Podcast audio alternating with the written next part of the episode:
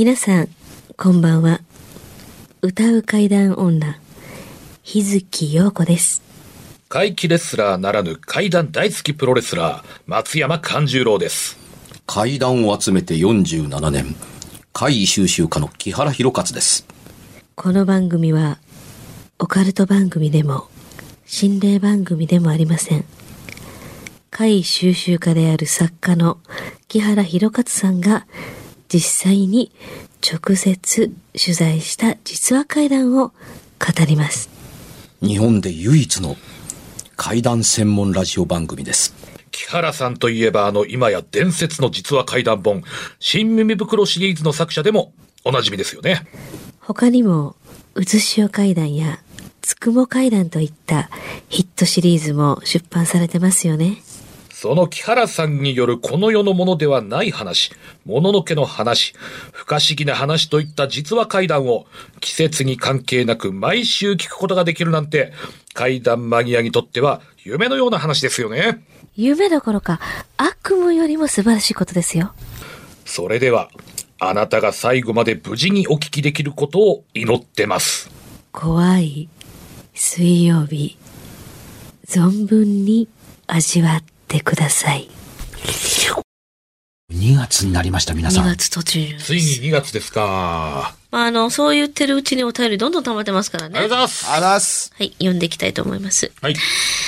ハンドルネーム、エロイさん。あ、エロイさん、お世話になってます。知ら、どなたか知りませんけど。え、意味わからん。えいらっしゃいませはいはい。私自身怖い体験はないのです。うん、うん。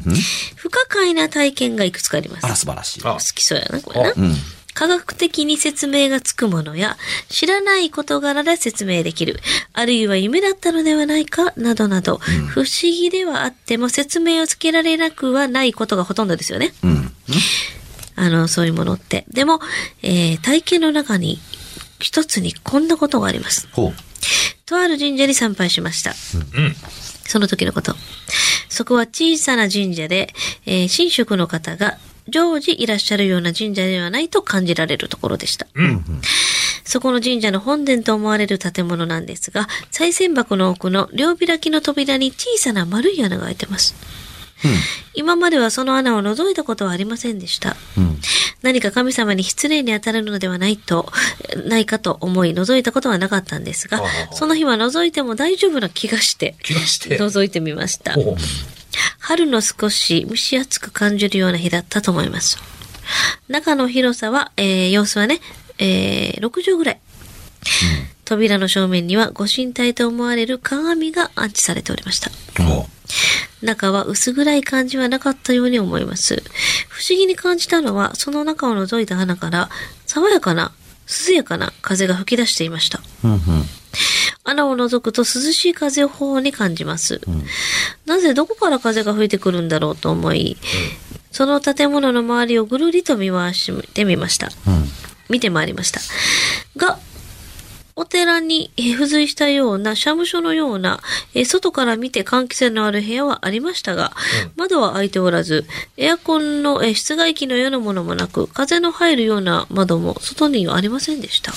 その日、神社の、えー境内は、ほぼ無風の状態でもあったので不思議だなと思いましたが、案外神社というところはそういうもんなのかなとも思い、その日は思い入れをした後、境内をブラブラと見学して帰りました。う。うん。その後何かえーいいことや悪いことがあったわけではないのですが、私の体験したというのはどういったことなんでしょうか？この風が吹いている状態ですよね。無風だったのに、うんのに風が吹い吹きそう抜、けてきたという穴からは羽風が吹き抜けてくるお賽銭箱と。の穴から。これは多分温度差の問題なだけだ、ではないかなと私思うです。ですかねうんあのーずっと、あの、どう言えばいいんでしょう？あの、閉じられて、あのー日陰の中の空空間ですから、ちょうど、あのー縁の下に顔を突っ込むと縁の下から冷ややかな空気が出てくるあーなるほど。でしょ？うん。うん、そこを風が何らかの形で、あの、いくら、あのね、閉じられてるとはいえ、機密性が、あの、すごくめちゃめちゃ保たれてるというわけでは多分ないですから、あの、どこかから入ってきた風が、いわゆる冷ややかな風が暖かい方に向かって出てくる、でもというそういう神様を祀られてるところで、あの、穴がないっていうのも不思議ですもん。どっかに多分あるんでしょうね。いや、あのいやいや、あの、ま、あの、神社のどの場所のことを指していいるのかというところだったりしますけども、あの、格子戸で、いわば穴だらけというか、空気が入りちゃ入り、入りますよ。うん。ただ、あの、違うのは、ああどういう面でしょうね。あのー榊かなんかを置くような台のそのご神体として例えば、例えば鏡がありますけれども、はいはいはいそのむしろ、あのー奥の方に本物の、いわゆる目に触れないご神体があるというところは、ピタリと閉じられていて、中に何があるのかわからない。人が、あの、目にするものでは、あの、ないというものが、あのー安置されてたりするんですよ。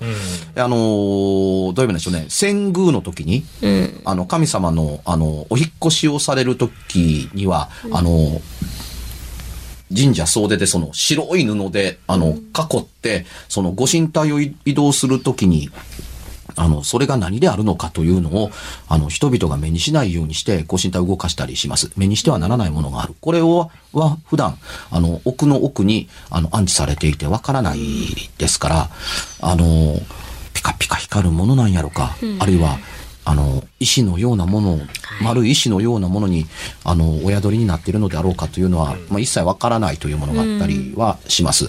こちらの、いわゆる、うん奥の院の扉にでも収められているものなどというのは、多分、あのーまあ、どうかすると、光すら届、あの、入らないようになっているのではないかなと、光があるということは覗けるということですから、ええうん、そういうことではないようなところに閉じ込められてるっぽいかったりすると思うんですけど、これもまた神社といえば神社なのかもしれませんけれども、通常我々が目にするところというのは、あのーお勤めをするのに開け閉めしますから、あの、機密性がそんなに高いわけでもなければ、あの、どうかすると、さっき見た通り、その、格子戸の扉を開けて、とか、ガラガラガラガラっと引き戸を開けて、あのおお中が見れるようにしたりいする場合があったりするので、でまあ、まあ、穴こそ開いてないかもしれないけれどもっていう引き戸だったりはしますけれどもという程度でしょう。ね。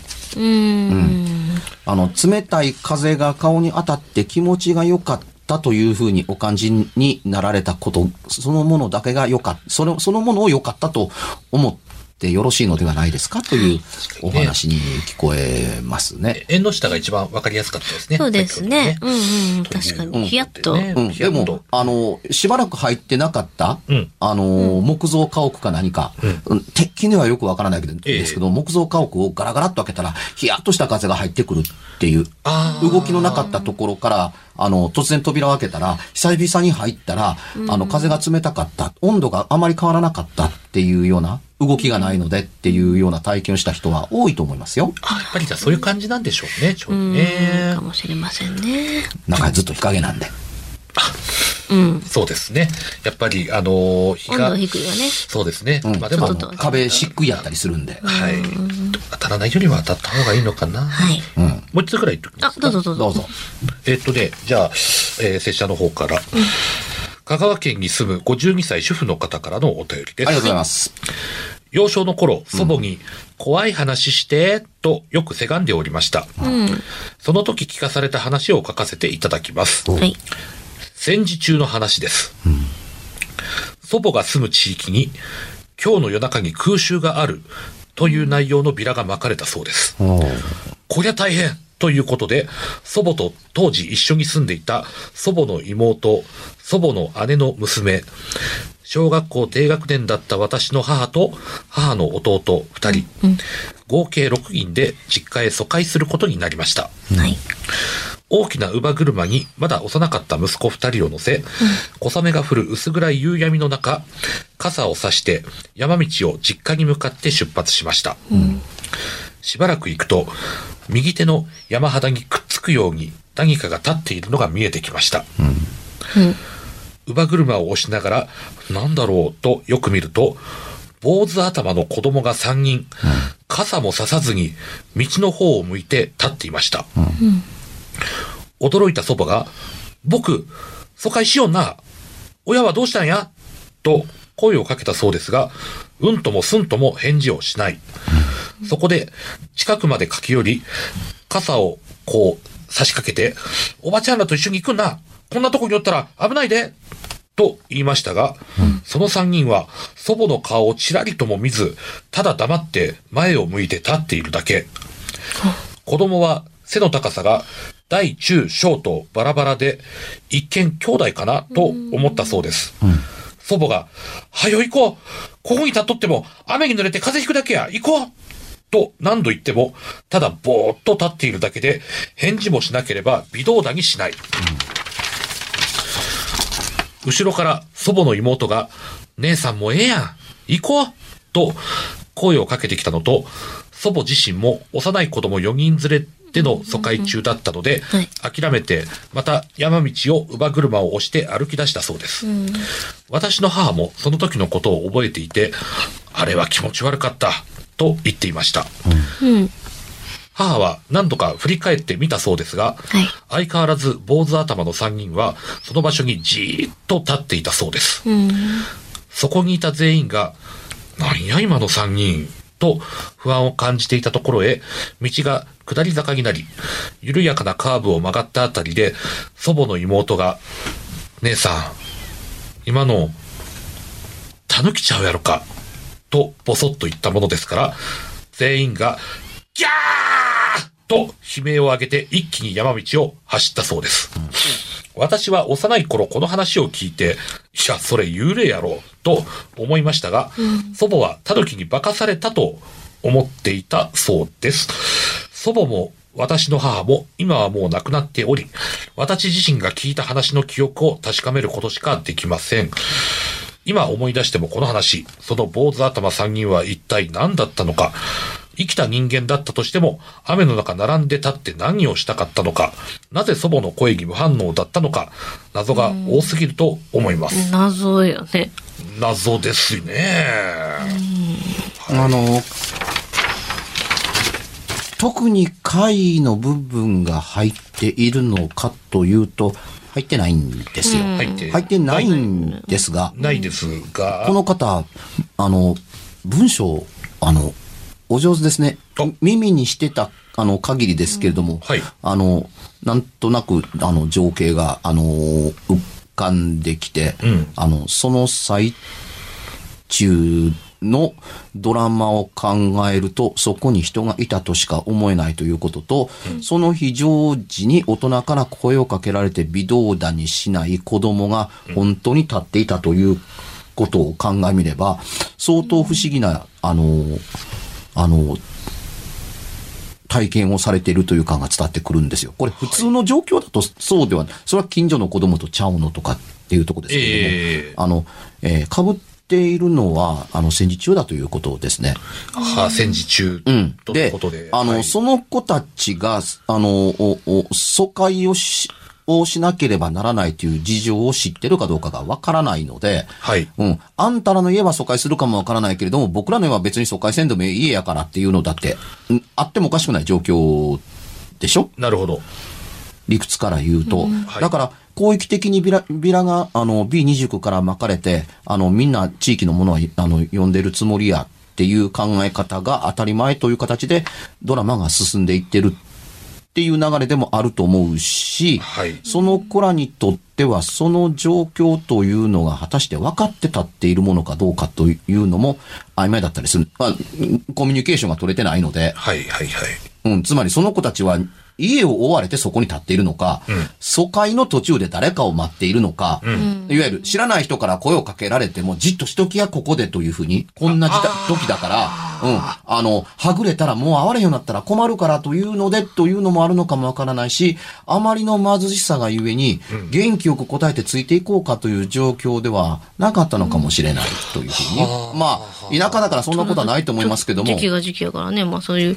うんまあまあ、田舎やからそういうことないというと、なんか語弊があるかもわからないですけども、少なくても、あのー亡くなられた高畑勲さんが書かれた、書かれたというか監督された、蛍の墓の最後の、はい亡くなっていく、は、それも阪急三宮駅で、あの、亡くなっていくセータという、はい。あの、男の子を、をみたいにもガリガリでも、自分、あまりの上で、あのー上に苦しんで、身動きすることができず、ただ体を横たえるって、座して死を待つばかり、なんてなことは、街中だから起こるって、あの、田舎だから起こらないって言ったら、さあどうなんでしょうかと思わんでもなかったりしますけど、この状況下で微動だにしないという戦中のひ人の肌感が、これは本物を見ていて、ずっとあの時に大人の言うことに微動だにしない3人の子供が気になってっていうふうに、これね、あのー疎開から帰るときに同じ道を通ったときに、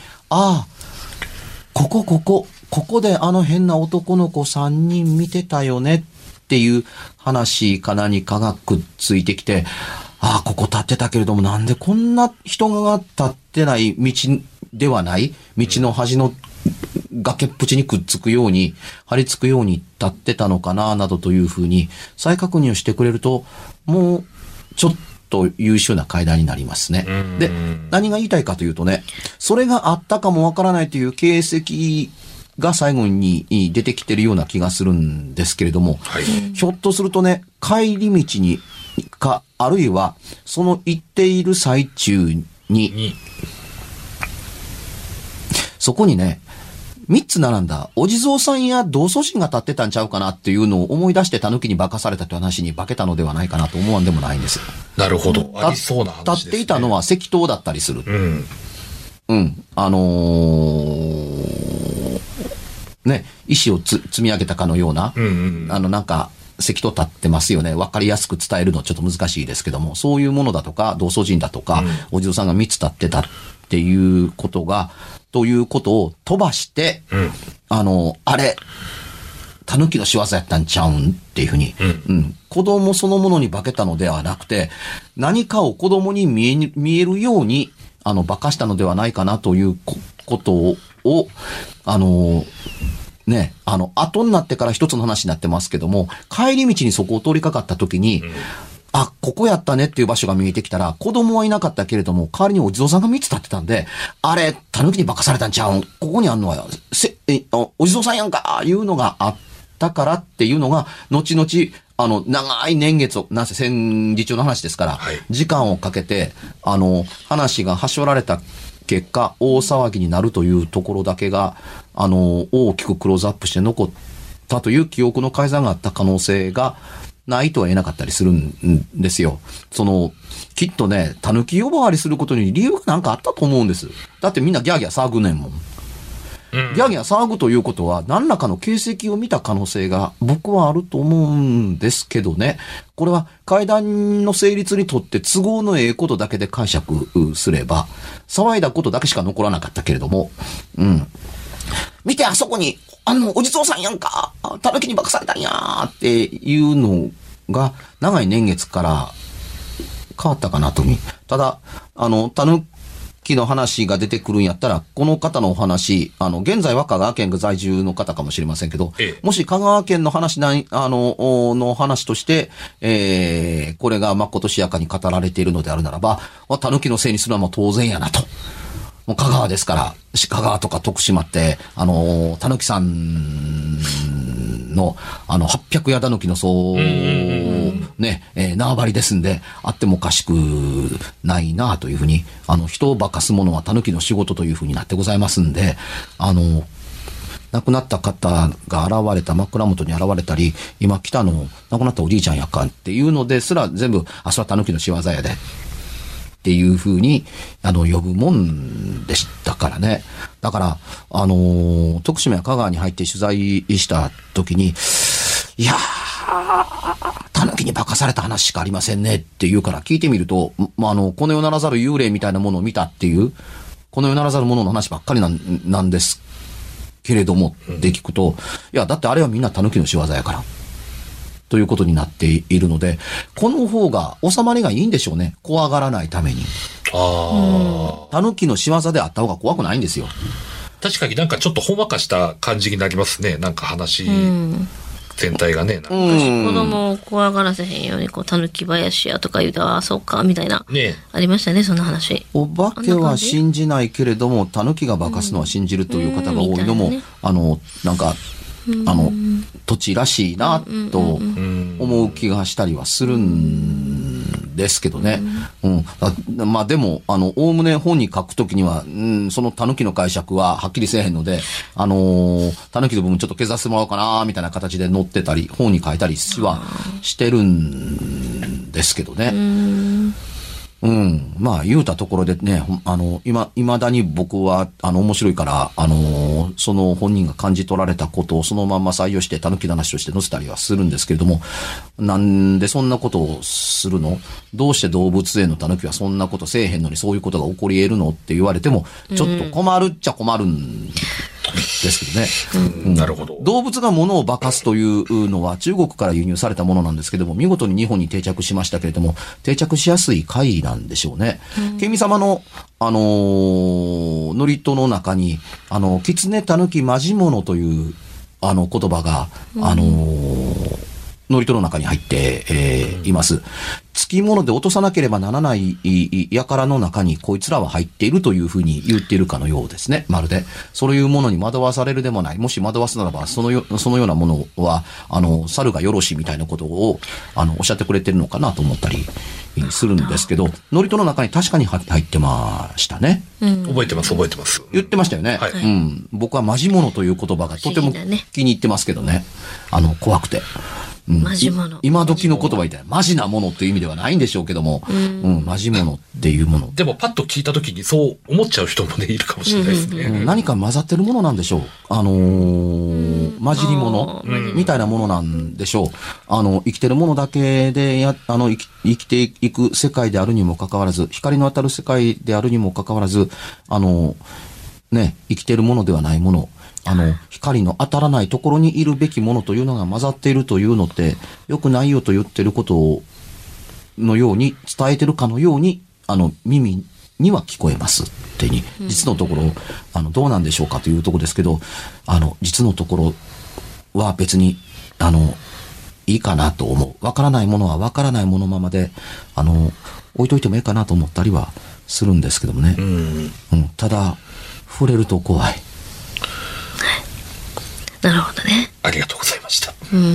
えーまあ、こんだけ引っ張らせてもらってなんですけども、はいこの番組は日本唯一の怪談専門番組だと言ってますけども、はい怪談番組やから怪談を喋るのが怪談番組やっていうのは、それは僕はどうかな。ち耳僕のトークライブもそうですけども、えええうん。どういう怪談だったり、それは怪談だったんなんだろうかっていうところですけども、あの、怪体験と怪談というのも僕ちょっと分けてるんはい。うんうん。ですよ。うん。優秀な怪体験だなと思って紛れものの少ないもの、あ、これほんまの体験やと思えるもので、しかも、あの、判断つきがたい、これな正体なんでしょうっていう面白さの体験に合わせて、心の動きがちゃんと書いてあるものが、僕にとっては結構階段だったりするんですよ。今の方のお便りの面白かったのは、心の動きがいっぱい書いてあるんです。うんうんうんうん。これは心が動いてないとこんなセリフができひん、あの、必死な感じがあるというのと、他人の子供もうちの子供とか、あのいうような、あのー緊迫感、緊張感みたいなのが伝わってきて、このままに捨て、だこう、わ割と立ち止まって延々としたやりとりをやっている。そうですね。むしろあの、手を差し伸べて、引っ張っていこうとしてないというのに、多分、あの、うん、山の切り通しの崖っぷちにくっつくように張り付いてるもんやから、道からはちょっと距離があるので、あの、その藪の中に入っていってまでは、あの、どうこうしたいと思わないという何かが働いて、ここ一歩先、道から草の生えてないところから草の生えてるところまで入ったいかんような気がしてて、声はかけるけれども、必死にはなってるけれども、ピクリとも動かない反応に、だんだんと心が離れていって、これは声をかけてはいかんもんとちゃうやろかっていうのが、家族に伝わっていくという流れが、なんとなく感じ取れる気がして、ええ話やなと思ってたり、それでね、妹さんがもうええやん、行こうや、みたいなね、感じになってましたもんね。いつまでもそんなものに気を取られてってはいはい、かんよ私たちも早かな、みたいなね。そうそうそうそうそう。うん。割とそういう大慌ての時に変なことが起こるということって、まあまあないとは言えない。そうですね。うん。あれ何やったんやろって急いでたから、あれやったようこちゃんそういう系でしょ？そっち書いたら、あ、後で、みたいな。あれ？っていうのありますね。うん。大慌ての最中に今それどころじゃないっていうのが、まず用事としてのマストとして一個あってっていう時に限って、んそれに構ってられへんっていう時に限って、ものを見るっていうのは、ようこちゃんの属性ですよね。何やろみたいな。さっきの何やったんやろぐらいの。その時ってあんまりその、しそこを重要視しないことが多いですよね。だから実際には、こう、ギャーとか、なんないんですよね、意外とね。前にもうんお話出てましたけど、その、例えば、あのー私妹の家でよく、あの、ゴロッと、うん。ゴロにしてたんですけど、たそっきに限ってこう、背中とか、どんどんとか、うん。で妹は思ったら、あっちで家事しとったとかね、あの、うんうんうん全然ちゃうとこで。で、あのー寝てるところの前とか後ろをこう、こう踏んでる、なんていうの？きしむじゃないですか、人が歩いたら。ギシギシみたいな。ギシギシって言って、あんただけ歩いてきたって言ったら、いや、みたいな。ああ。えー、何やったやろう？とあのかね。ーそれよりもねそんな言われるあの、皆さん忘れないでください。あのー別冊怪談ラジオの収録の最中に、そこに女の人が向こう行くの僕見たんですよ。あった。あれは、あれはあ、み、見た瞬間に血の気が引く思いや、うんえっと思ってた時に、ようこちゃんが拾ってくれた。木原さん、顔色が変わってる。どうしたん？っていうね。うん。多分僕顔色変えてたと思います。んあの、と血の気が引いていく寒い思いをするというのを目の当たりに、今、いつも心あらずみたいな。同じ場所に座ってるからなんですけど、そこのドアのところにまたお女の背中をちらっと見るんじゃないかと思って、結構なしドキドキしてる。でも、あの時何があったかって言ったら、こんなに人の話を聞いて、あの、耳戸島になっているから、あるいは何度か物事を見たからといっても、その現場に立ち会ったらどんなことが起こるかって言ったら、息を飲むというか、えうん。というふうな心の、今の何っていうのから、こう、頭がこう、はい。 confuse して、あの、混乱して、あの、今女の人がってすぐ出るのかって出るわけでもないし、うわっという声が出るかって言ったら、う別に出ないっていう。意外とそうなんですね、これね。ようこちゃんに声をかけられて我に返るんですよ。うんうんうんい。や、今さ、みたいなね。木原さんどうしたん？って言われた時に、はっどうしちゃったえ、あ、今ねっていうふうに。で、その瞬間、どれほどの長さで、を自分が黙っていたのかって、実意識がうん。あんまりないって。嘘や、こんなとこ出るわけないやん、みたいな。ありましたね。白い服で、あの、ショートヘアで、その首の、あの、何？あの、ここの襟首のところの肌色が見えた女が今向こうに去っていったけれども、あの、ドアが開かない。開くもんちゃうからね。そこのドアそう簡単に開くもんじゃないから。結構、男性でも力いっぱい開けてますからね。そうですうんうん、僕らでも力がいる。うん。そう簡単に入れないように放送局の、あの、ドアってできているっていうのが、動いた形跡がないっていうねありました。あの話をを出すのにここまで引っ張るのかっていうところぐらいやけれども、あのーあ、すごかった。ついに別冊怪談ラジオで、たみたいなね。来たこれを見たのか、というのがあったりするけれども、ありがたいことにここは放送局。はい。うん。しかも埋め立て地に建てられた、はいあのービルそのものですから、ポートタワーがすぐそばに望む、うん。こんなところにもともと何かがあったとは到底思えないところだったりするので、あのー何の因果に結びつける必要性もないけれども、はい見たものは見た。見た。見ましたもんね。ね。それも収録の真っ最中に。はい。うん。さあ、そろそろ告知でもいきますか？もうそんな時間ではいすか。。えー私の方は日月陽子、はいつに点々ひらがなで日月陽子で検索してください。はい。えーいよいよもうすぐ2月10日に、えー2019年最初にして平成最後の、えー大衆プロレス松山座の公演、松山天正が、幾度区民センターで3時から行われます。当日券もあります。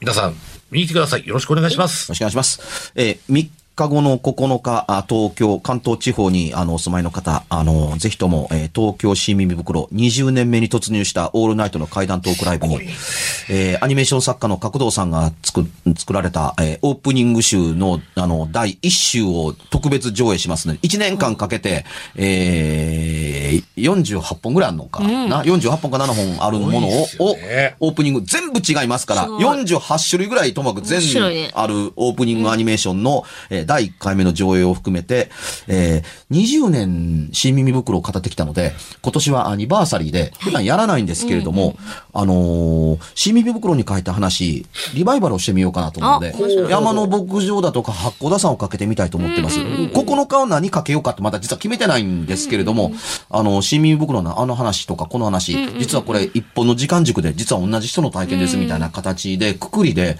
えー新耳袋リバイバルを20年を記念して、1年間かけて、あの、一つの基軸でやっていきたいかなと思っていたりします。はいぜひとも、その翌週には大阪で。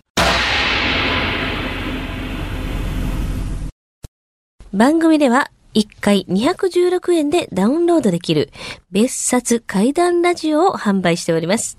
ちょっと普通の地上波のラジオでは放送できない僕の体験を、あの、語っています。二度と本の形でまとめるつもりのない話が入っていますので、ぜひお聞きになってくださればと。どうやったら帰るの？詳しくは、ラジオ関西の怪談ラジオのホームページをご覧になって、ぜひともお買い求めいただければと思います。